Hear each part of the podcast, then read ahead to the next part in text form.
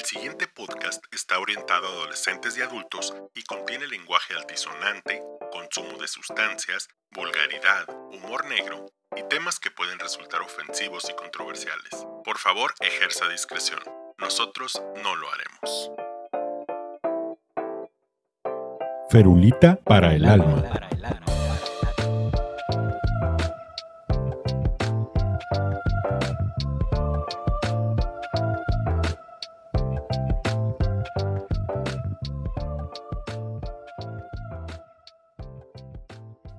¿Qué tal amigos? Sean todos bienvenidos nuevamente al séptimo mejor podcast de medicina de México, Ferulita para el Alma. Los acompañamos un servidor, Jorge Cardosa, al micrófono, detrás de los tableros Axel. Axel grita desde lejos. Hola. Y en esta ocasión tenemos como invitadas especiales a la doctora Abril Botello Gutiérrez. Buen día, Abril. Hola, ¿qué tal? Buenas tardes. Y a la psicóloga Beatriz Cardosa Encinas, quien es psicóloga clínica y nos apoyará con los aspectos más técnicos del tema de hoy, que es cómo a ti no te duele.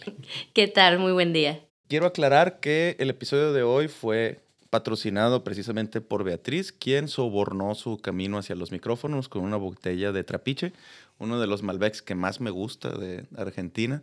No necesitan un varietal muy viejo, no necesitan una añada así del 2012, 2013, con un 2020 la arman.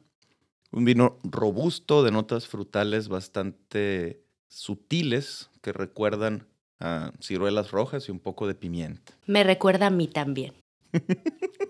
es una perfecta descripción de mi persona, fíjate. Hoy vamos a hablar sobre cómo afecta el dolor crónico a la personalidad y el estado de ánimo.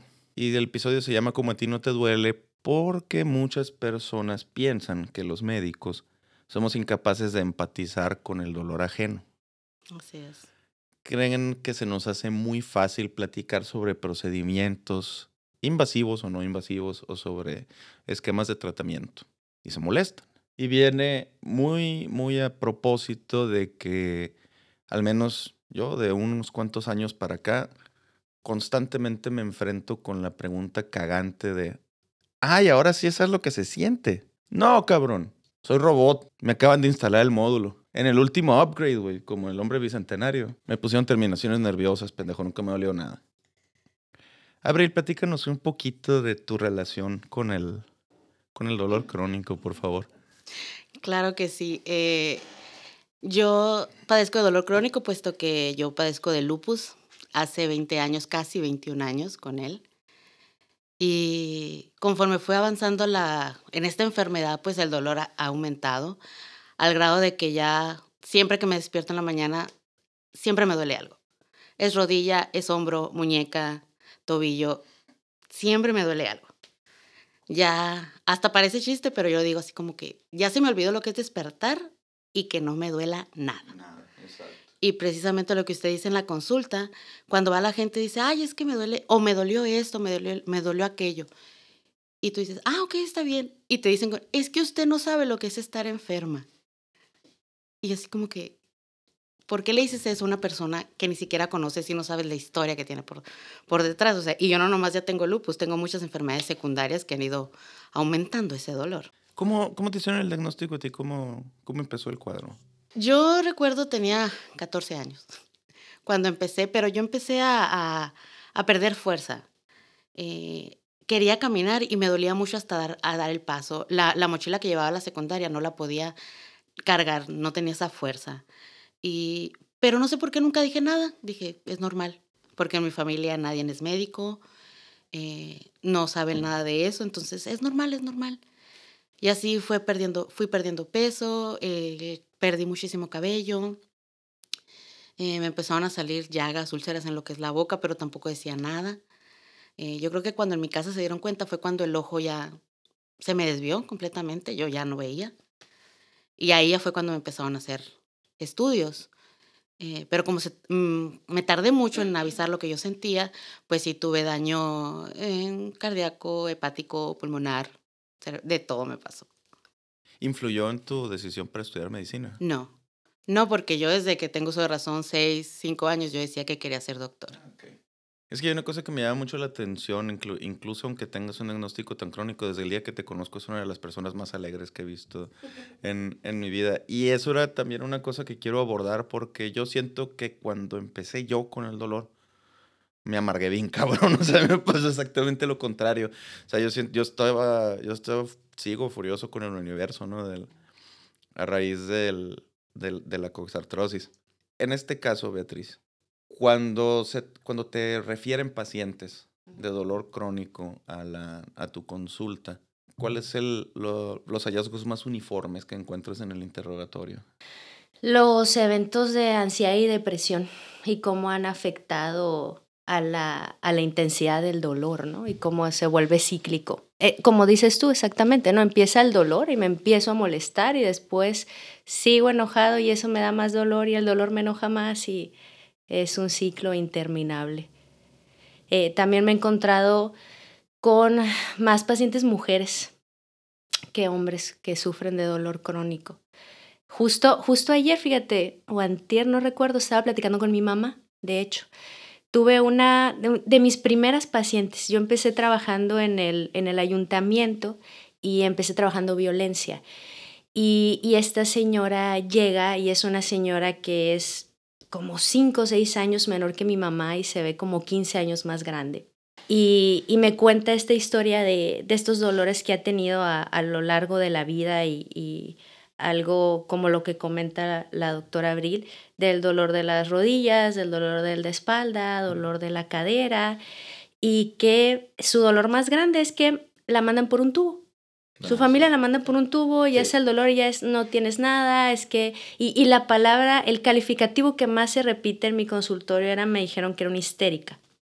Y, pues todos sabemos la connotación histórica de histérica, ¿no? Todos los que estamos aquí presentes, pero no todos los del público.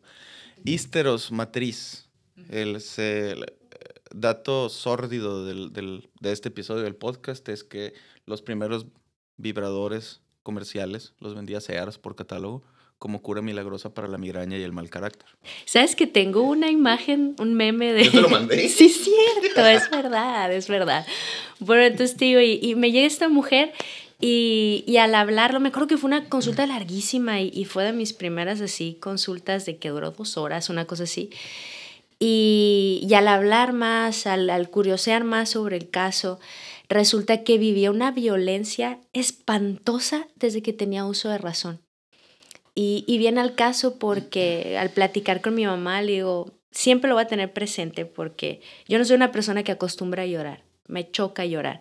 Y me acuerdo que tuve que salirme, me escondí un cuartito que tenían ahí que, donde guardaban cosas nada más, a poder llorar cinco minutos para continuar de lo feo eh, que había estado esta situación, ¿no? esta situación de, violencia y que se le seguía violentando porque nadie validaba este dolor crónico que tenía. Entonces, es, te, hago, te hago pequeñita, pequeñita al punto de que no pasa nada, no pasa nada, no pasa nada y la señora pues era una escoba más en su casa.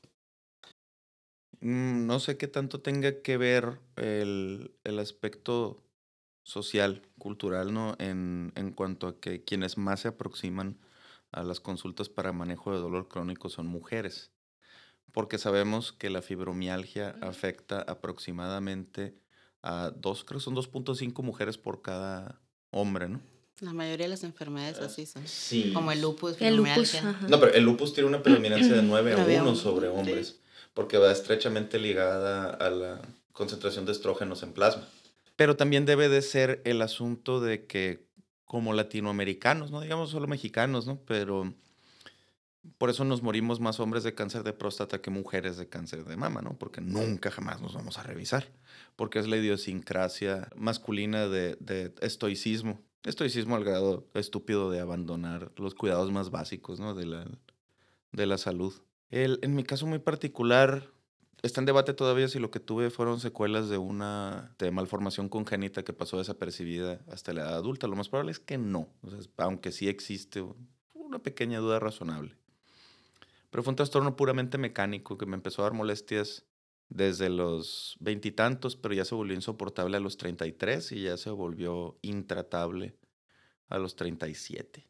Entonces fueron varios años que después de haber practicado deportes de contacto toda la vida, durar cinco años caminando con bastón, incapaz de bajar las bolsas del súper del carro, incapaz de cargar a mis hijos. voy a aligerar tantito el tono, les voy a platicar una anécdota. una vez iba a cobrar un cheque de caja de Santander porque me debían de un dinero de una aseguradora. Entonces está la fila preferente y la fila de, clientes comunes y corrientes. Entonces me paro yo con la perrada, pero yo iba saliendo del, consultorio, ¿no? Con corbatita y, camisa y todo, y mi bastoncito. Y a unos 3, 4 metros de distancia me grita la, me hace muecas la muchacha del mostrador que me acerque. Entonces enseguida de mí había un sujeto que yo le llegaba como al mentón de tan alto que empieza a refunfuñar. Yo llegué primero y la madre. Y le dice a la muchacha con una sonrisa, ahorita me desocupo con el cojito. y yo venía, me agarró enclochadísimo, no mames, se podía haber contestado de todo, ¿no? Sí, o sea, cojo en la mañana, cojo en la tarde, cojo feo, cojo feliz, lo que tú quieras, pero no, o sea, me atoré, entró el cambio hasta que ya estaba en el carro. O sea, la cuestión es que la muchacha me atendió tan rápido y tan amable que dudo mucho que lo haya dicho de forma despectiva, sino es como la costumbre esa nefasta que tenemos de hablar de las minorías en diminutivo. Y eso también es una manera de menospreciarlos tantito, ¿no? Y de hacerlos... Eh, yo siento que lo hacemos inconscientemente estamos perpetuando esta, mm, este hábito de minimizar las cosas que nos incomodan. Entonces nos incomoda ver una persona enferma, entonces decimos el cojito. Nos incomoda ver una, el cieguito, el sordito. Nos incomoda ver un extranjero, el chinito, el negrito, el gringuito. Porque de esa manera le estamos quitando un poquito de poder, ¿no? Lingüísticamente hablando, a lo que nos pudiera incomodar. Pero, en fin, en cuanto el abordaje del, dolor crónico, eh, fue precisamente el asunto de la fibromialgia el que llevó a la creación de las clínicas del dolor por el doctor Sudek en la clínica Mayo.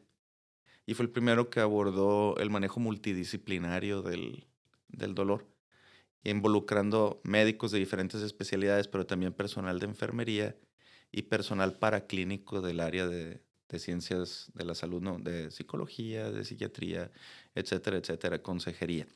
Platícanos un poquito más, nada más, Beatriz, del, del abordaje psicológico, ¿no? Del, del dolor crónico para seguir sacando preguntas. ok, muy bien. Yo, yo creo que ahí es enfocarse un poquito en la historia clínica, ¿no? Cuando, cuando empezó el dolor, cómo lo estuvo manejando. Según las, las, teorías, las teorías del dolor, hay una eh, muy interesante que nos habla de, tres dimensiones del dolor. La dimensión cognitiva, la dimensión eh, somática y la dimensión emocional. Y es importante abordarlo desde las tres áreas. Entonces, eh, ¿te duele y cómo me duele? Entonces hay gente que te dice, es que siento un ardor, siento un, me pica, pasa tal cosa.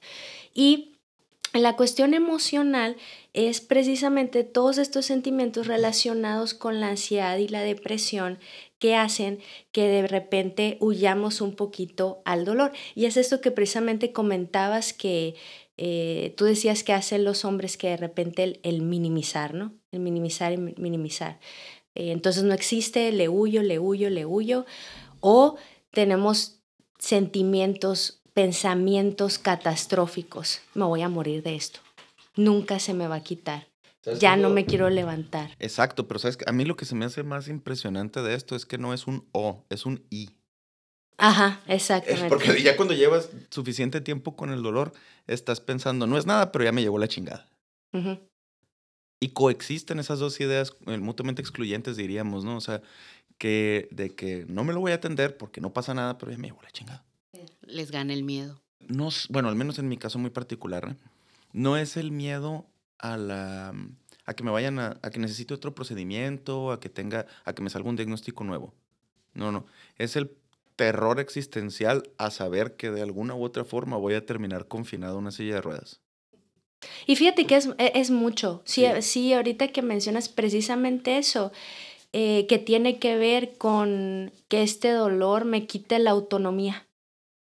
Entonces sí afecta muchísimo y, evidentemente que conlleva que tengamos eh, depresión. Y, eh, por ejemplo, tenía una paciente que la operaron de, de la cadera y se cayó varias veces.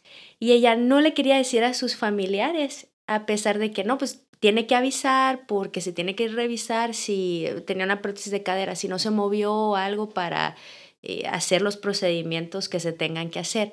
Y no, porque tenía mucho miedo que si lo corroboraran, en realidad se haya movido, se haya lastimado otra cosa y se tenga que quedar en silla de ruedas y le tengan que llamar al hijo, a la hija, tal, para que la cuiden y ahí no hay dinero y ta, ta, ta, ta, ta, y me quedo callado.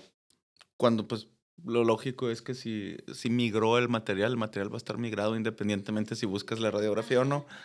Ajá, entonces al, al decir, pues no, no, así como dices tú, no existe y, pues ya, ya Pero valió, no aquí me existe, quedé. Pero ya existe. Exactamente. Sí. En mi caso yo lo aplico porque como ya, o sea, siempre digo, ay, me duele esto, me duele el otro. Cuando digo en mi caso es así de que, otra vez, ¿qué no te duele a ti? Ay, a otra vez te duele esto. Entonces se cansa uno estar escuchando eso y ya mejor me quedo callada. Ya cuando en realidad no aguanto el dolor, ya digo, ¿sabes qué? Me siento mal, tengo que ir a que me revise. Y eso que tú estás arriba de la percentila 95. Porque no solo estamos hablando de gente que tiene la capacidad cultural o económica de tener acceso a medicamentos, sino que pues te dedicas también a, a, a eso. Y no quiero pensar en, en otros pacientes en una situación similar a la tuya, en desconocimiento total o en desprovisión total y en desabasto total de medicamentos. Sí, o sea, yo tengo la, pues, tengo la facilidad de decir, este dolor no es normal o puede ser aquí, ah, es que esto es muscular o no, esto ya no, o sea, tengo los conocimientos para saberlo diferenciar. Y ya es cuando digo, no, esto no es normal, ya necesito un, un tratamiento que me revisen, ya lo puedo hacer. Pero por lo general sí, mi error es que yo me aguanto mucho.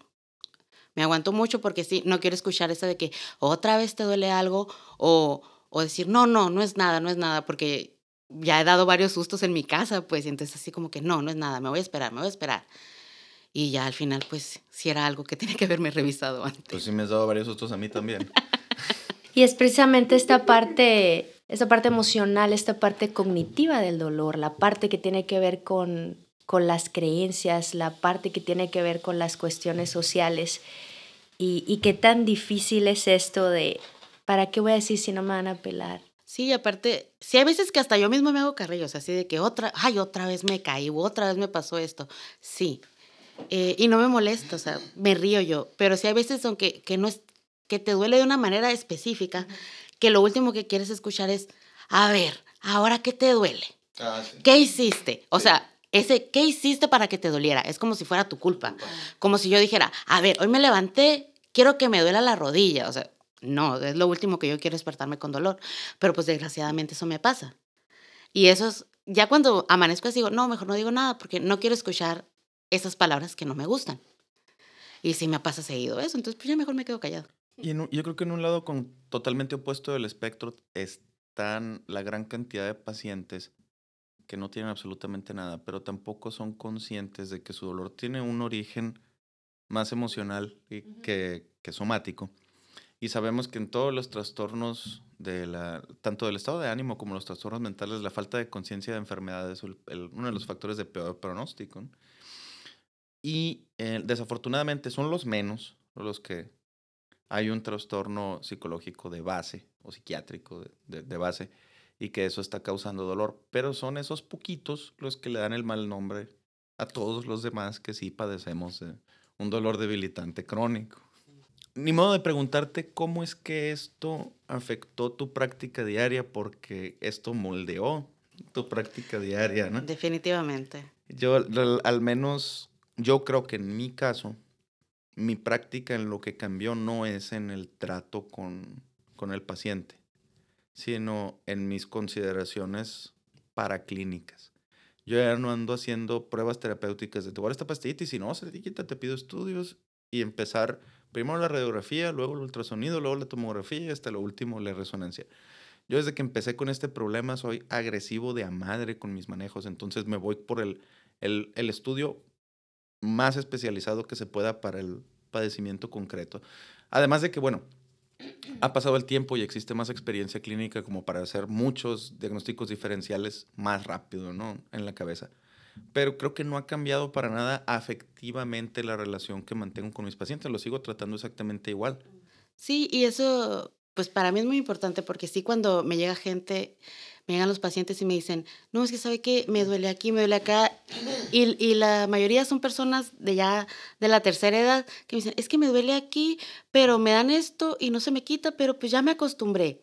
Y eso es lo que más me, me, me duele porque yo estoy prácticamente igual. O sea, ya me acostumbré al dolor y que me digan eso es como que yo te entiendo y me siento mal porque te tengo que hacer algo para que a ti se te pueda quitar. Porque yo así estoy y de hecho cuando me toca ser paciente, las múltiples veces que he sido y que seguiré siendo yo creo, eh, siempre digo, ah, que me está doliendo aquí y muchos médicos me han dicho, ah, ya has ido al psicólogo, ya has ido al psiquiatra, así como diciéndome, no, lo tuyo no es nada, nada que nosotros te podamos atender. Y, y cuando es eso, resulta que es cuando tengo las, las peores recaídas. Cuando me dicen, le decía, es que me está doliendo, traigo dolor del pecho. A ver, el electro salió bien, tu radiografía salió bien. No tienes nada, tienes que descansar. Y ya cuando me hicieron otro estudio, trae una tromboembolia pulmonar. Entonces yo digo, es que cuando yo digo que me duele algo, en realidad me duele.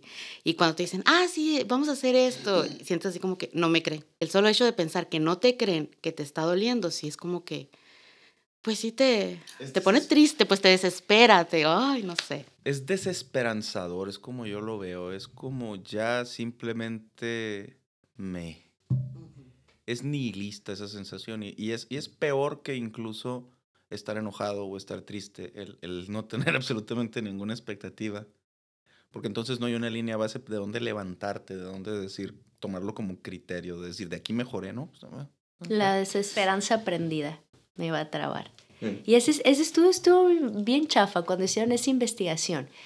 Y era, eh, tenían un perrito y, y tenían así, que podríamos decir, una caja y estaba separada en la parte A y la parte B.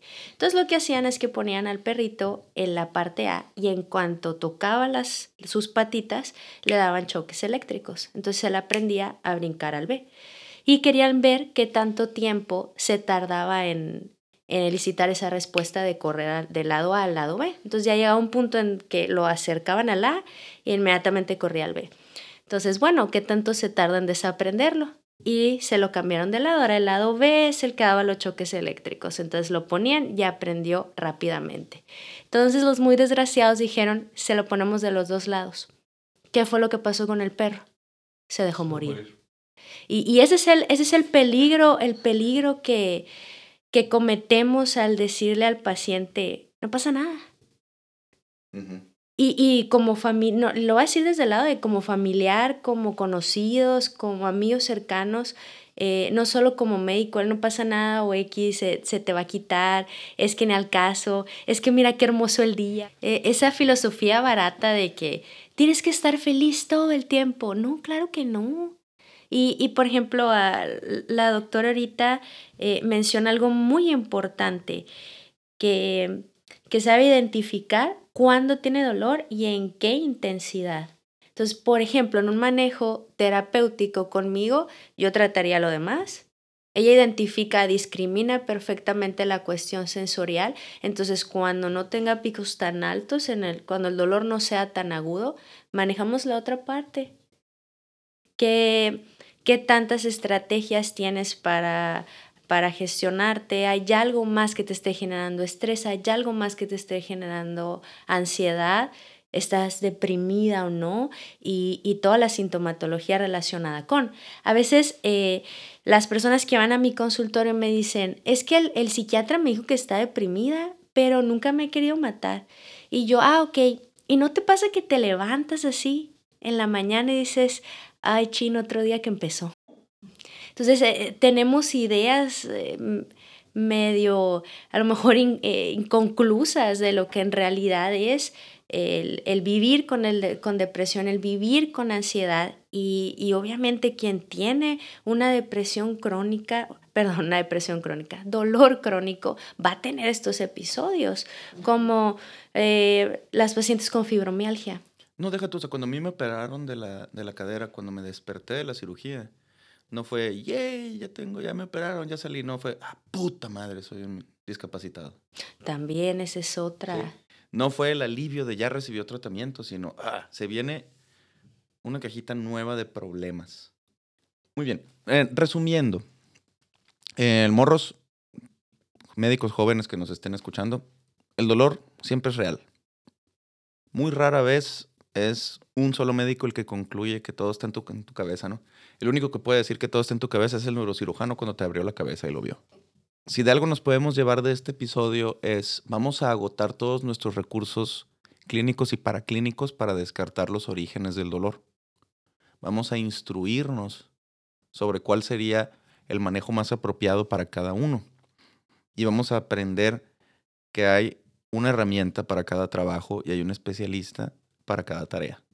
Nos vemos la próxima semana para hablar específicamente de los abordajes cognitivos del dolor crónico. Muchas gracias.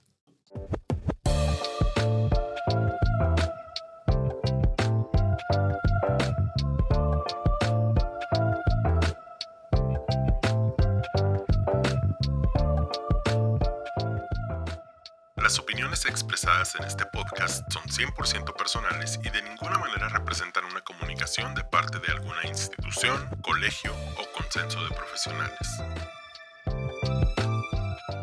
El doctor Jorge Cardosa Encinas es médico cirujano graduado de la Universidad Autónoma de Baja California, cirujano ortopedista graduado Universidad Autónoma de San Luis Potosí, con entrenamiento en cirugía de reconstrucción articular por el Instituto Nacional de Rehabilitación y entrenamiento en cirugía de columna por el Centro Hospitalario DAX Costa de Plata en Francia. También tiene maestría en administración hospitalaria y experiencia vivencial extensa en el área. Ferulita para el Alma es producido y editado por Axel Valdés en Hermosillo, México. El tema musical es cortesía de Quetzal.